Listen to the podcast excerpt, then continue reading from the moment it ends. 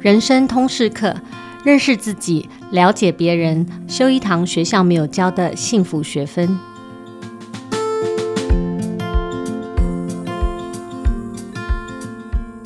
Hello，大家好，我是主持人齐瑜，也是亲子天下的创办人跟负责人。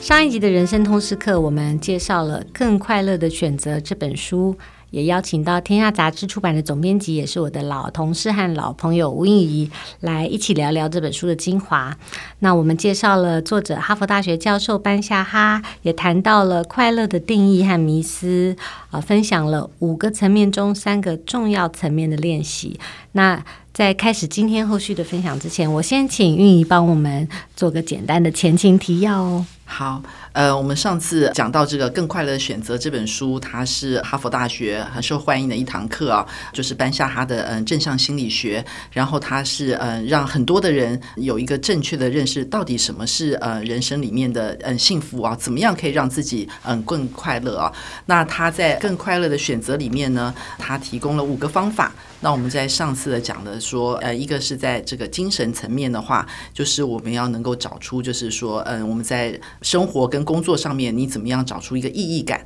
就是我做这件事情不只是因为它是一个工作，而是它可以对我来讲，它到底有什么样子的重要性？那我们要让自己能够比较静得下来，专注在这件事情上面，我们才比较容易找到看到这个意义的感觉到底是什么？那嗯，在这个身体上面呢，我们讲到说，其实现在。压力应该是现在所有的人都会感受到，它是一个呃越来越大的一个问题啊。那其实压力它没有办法完全避免，可是一定要给自己时间修复。那修复的话，它其实也不见得就是说你要等很久。那你可以把这个修复拆解成它是一个微修复，就是说你让自己在累的时候暂停三十秒，好好的深呼吸三次，你就可以缓解掉这个很大的这个压力，或是说让自己小睡十五分钟。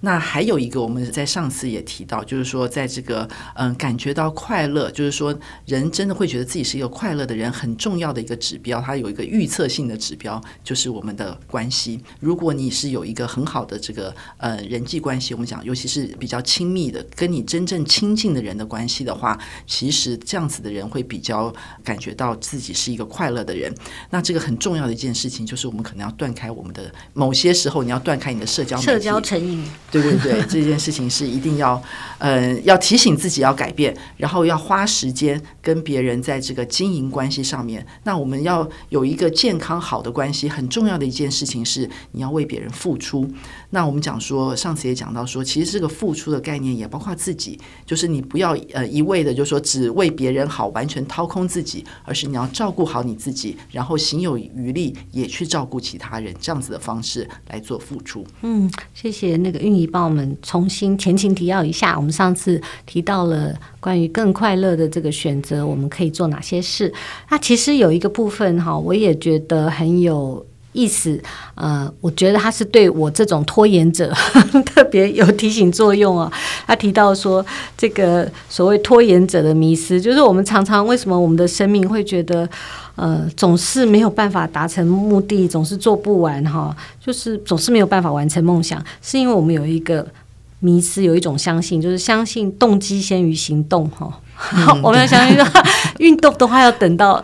我身心状况好了，嗯、我有空了，我有时间了，然后或者是说我要学这个学那个，比如我以前我最喜欢看到什么就想学什么，我要我要学日文，我要学什么，但是我都要等待一个适当的 时间。或者我们写稿人都知道的，写稿就是要把家里都清干净啊，然后插上花啦，然后。但我们都相信说啊，这个氛围对了，一切都对了，动机开始，我想要了，我再去做。可是他有提醒我们啊，要经营一个更快乐的人生，要有一种梦想成真的可能性哦。我们必须要行动先于动机，对对对，对吧？他有一些起飞五分钟的建议，对不对？我觉得那个很好。对，就是说，哎，你想做，你觉得这件事情，哎，该做。你不要先管自己，哎，想不想做？对，你先去做五分钟，你让自己进入那个状态，对，进入那个节奏。你后来可能会专注的做两小时，嗯，就是你要先让自己，你做了，你就会相信，哎。我要做，我喜欢做这样子。嗯，所以我觉得这个起飞五分钟的确是哎很好的一个提醒。对，他就说让微小的变化哈，透过持续稳定的进行，造就一个更大的不同。就像我们集团现在在做健走比赛，哦，大家都本来大家都觉得说，哎呀，我怎么可能走六千五百步啊？怎怎么可能走一万步？哇，现在是大家都那个。一开始做起来，然后有同才，有那种竞争心，起了竞争心。现在这战况激烈，我们同事每天都那个会会相连的主管就说啊，晚上回家都还在原地踏步，要累积步数这样子。那另外两个层面，我特别今天想请运仪帮我们做更深入的一些探讨，一个是知识的层面 （intellectually） 的那个概念哈。然后另外一个是所谓情绪的这个层面，嗯，在知识的层面部分，他一直谈到好奇心还有学习的重要性哈，这个跟快乐的关系是什么？嗯。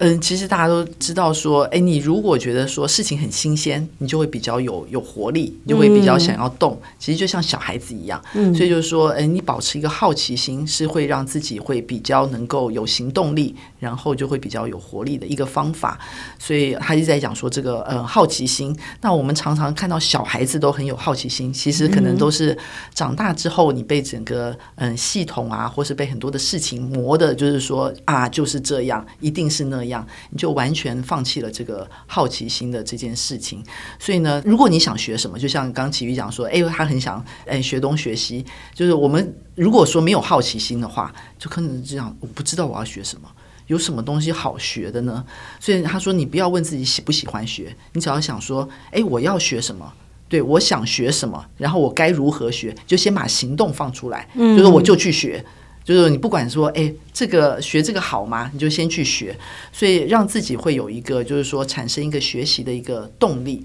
然后另外的话，我觉得他有一个很好，就是他其实建议大家是要放慢学习跟这个深度学习。因为其实我们现在可能在这个网络的世界里面啊，大家都会非常用这个浏览的方式，就是跳很快，就是看一看就觉得啊，我知道了，啊，这个我会了。啊，那个我要去看那个，就是我从 A 跳到 B 是一个很快的。他说，其实要你要真正的体会，你要喜欢上一个东西的话，其实你应该要放慢速度。所以他说他在哈佛刚开始上课的时候啊，他自己是哈佛的学生的时候，他有一堂速读课。他说那速读课对他帮助非常大，因为要看的 paper 实在是太多了。他说，可是让他真正收获最大的一堂课不是速读，而是他的指导教授叫他深读、慢读。所以就是速读的话，就是说你要在很快的时间里面看完很多东西，看完很多篇文章。嗯、他说不是，那个指导教授会把一篇文章里面抽出一段，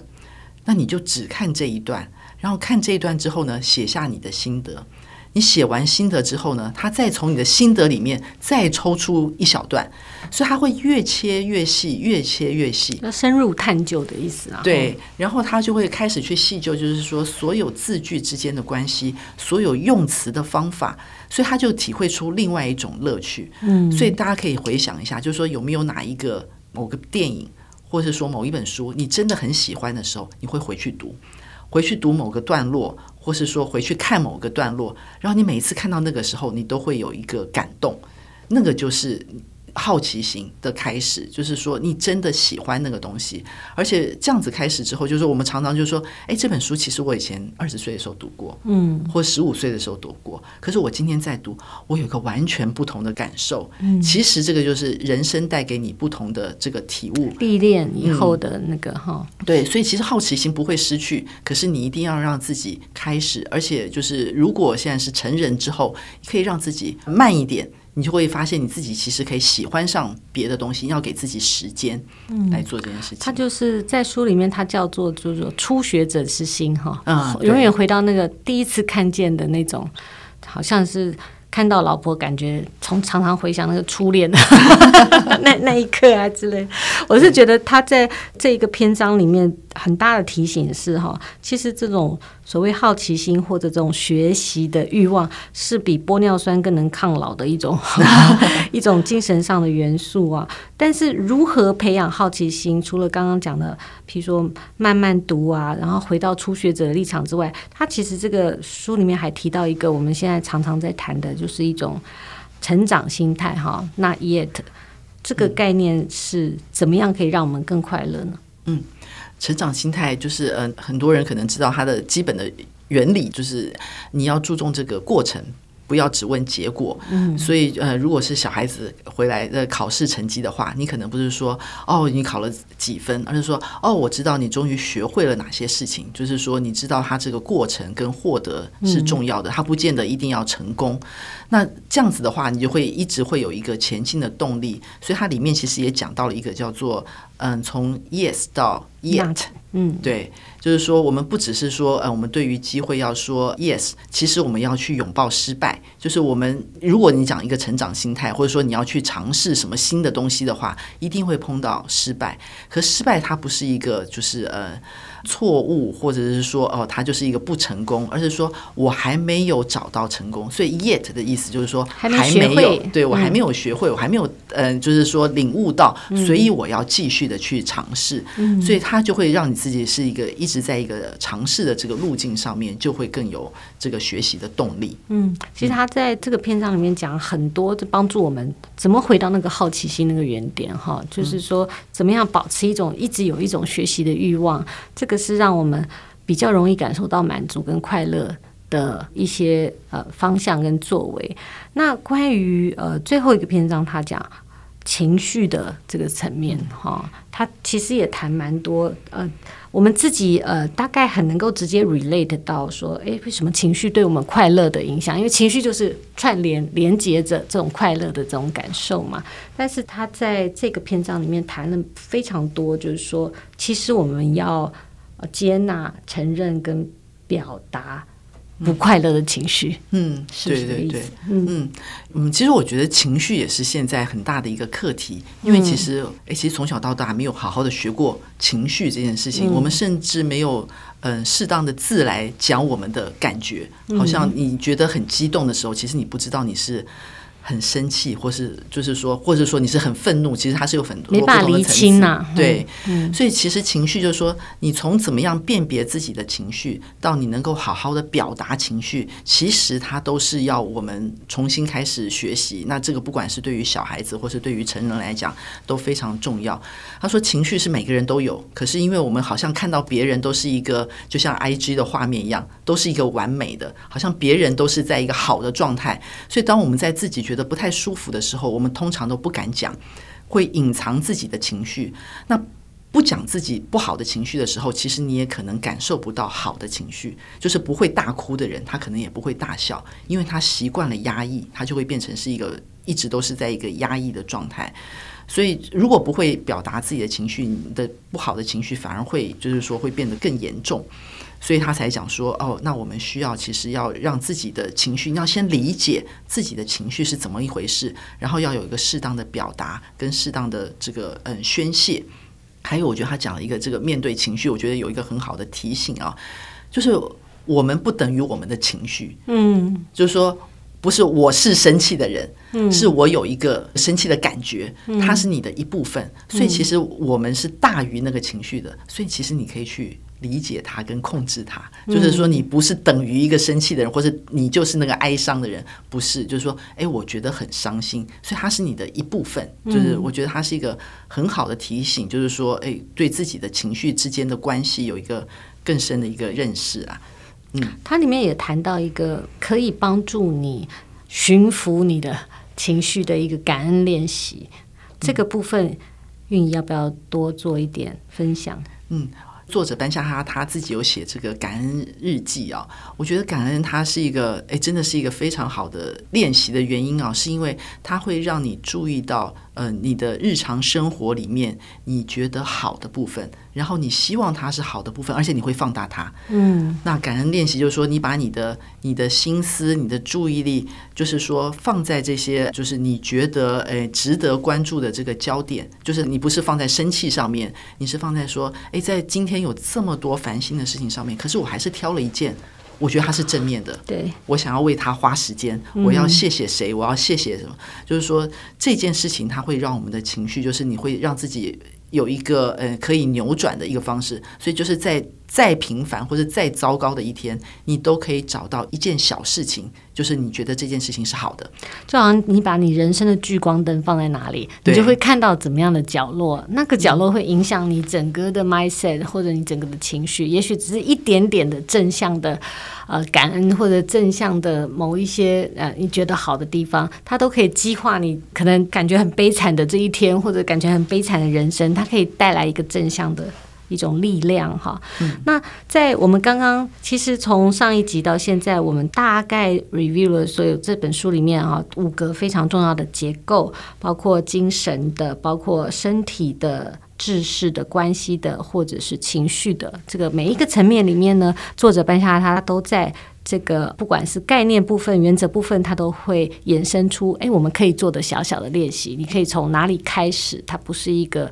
只是空谈的啊，广泛的这种基本认识。那我特别想请玉也谈一谈，就是说，呃，如果今天亲子天下很多的呃听众都是爸爸妈妈或者老师，那有没有一些在这个书里，你可以觉得对现在的父母来讲，其实是蛮有启发性的？一些部分，嗯哼，我觉得他在那个嗯，在关系里面啊，他特别就是说 highlight 了这个家庭关系，还有就是亲子之间的关系。那我觉得我自己也收获非常多，尤其他讲到说，大家不用是要去做这个完美的父母，应该做一个够好的父母就好了。嗯，因为其实嗯，亲子关系，它对于任何一个成人来讲，它可能都是一个。嗯，非常重要的，而且就是说，可能是持续在学习当中。然后我们做了父母的人都会知道，就是说，你一定是想给小孩最好的，或者说你会尽了一切的力给小孩最好的。可是他讲说，哎，其实不用，就是我们都会觉得说，哎，我们要在小孩面前，就是说，因为我要做一个榜样啊。那榜样怎么能犯错呢？榜样怎么可以呃没有这个没有那个？所以你就会尽了力。他说，其实不是。他说，我们只要给一个小孩，就是说你一个够好的，他可以依靠的就可以。就是他，你给他嗯基本的所需，然后就是说你教他正确的价值观。你不用是一个 perfect。嗯。他说，因为其实这个对小孩来讲也是一个解放。对 就是小孩会觉得说，哦。原来你也需要学，所以他今天需要学没关系。就是如果说你一直都是一个完美的，他会觉得说他永远都达不到，就是他永远都是一个不够好的。他会看到一个，就是说你的完美对他来讲可能是一个非常大的一个压力，所以他讲说，其实大家只要做一个够好的父母就好了。我自己看到这个时候，我就觉得说啊，真的是太好了，就是。因为我上次不知道是在这本书还是在哪一本书里面看到一个研究，我觉得好好笑，就是说研究者就问一群青少年说，呃，如果重来一次啊，好，你希望你父母做哪些不一样的事，让你的关系更好？所有的父母都以为，好，这些受访者的青少年的父母都以为。孩子们会希望他们有更多时间陪伴他们，然后可以有更多的时间在一起。但是后来呢，研究者的研究结果是，这些所有的青少年都希望爸妈不要那么紧张，真的不要不要觉得每一件事情都至关紧要的，就觉得很紧张，可以放轻松一点，可以不用那么大的压力。所以我想这这个研究也可以 echo 刚刚那个钰仪讲的说，其实那个作为父母的过程里面，我们不要。把自己逼到一个极端，想要成为一个完美主义的父母，尤其在现在这么焦虑的氛围里面，我们总是感受到说，是不是因为我没做这个，我孩子就输在起跑点了？嗯、是不是因为我没有送他学这个或学那个，他就落后同学了？那怎么办？或者说，每天孩子的各种行为，你都会觉得这是不是我的错？我是不是应该教他什么？我是不是应该更努力、更积极？我是不是应该？如何如何等等哈，其实我们只要够好就好。对，我们就是照顾好自己啊、呃，让自己散发出一个健康的状态、快乐状态。嗯、呃，这个快乐也会感染到我们的孩子。嗯，我想这个是这本书里面一个蛮重要的提醒。对，他说你要。嗯你也要允许让孩子看到，就说，哎，可以允许做一个普通人，对啊，对，要不然就好重要，对，好重要，好像是他是一个不被允许的事情。我觉得他讲了一个很重要，就是说你不要剥夺了孩子自己去面对困难的机会。对，对，这这本书里面写了好多的篇章，我想是有感而发。嗯，现在可能很多爸爸妈妈很担心。很担心孩子跌倒啊、受伤啊，然后被伤害啊。但是这一切都是人生中必经的一个过程嘛，他都会在这历程里面练习到一些更好的能力或韧性或者挫折复原力。对。没错。那非常谢谢韵怡跟我们分享了两集关于更快乐的选择。哈佛大学教授班夏哈他呃长期的研究关于人要如何追求一个快乐的状态，而最重要的，我从这本书里面的一个最重要的学习就是说，快乐是一种可以练习的能力。它不是一个持久的状态，它是像光谱一样，它会消失，它会兴起，然后我们可以练习。那我也觉得这本书为什么在这个时候推荐这本书给大家？我也觉得说，这是这个快乐真的是每个人必修的一个通识课，不管是你，或是呃你的孩子，或者是你是老师，呃，你要带给学生怎么样的一个所谓面对这个混乱世代，哈，修身养性啊，呃，安家立命的一个。基本能力，我觉得这是一个我们不可回避的题目。今天非常谢谢运仪，谢谢。呃，亲子天下 Podcast 欢迎订阅收听，也欢迎大家在许愿池留言分享你的心得，或者是给我们优化改善的建议。我们下次见哦，拜拜。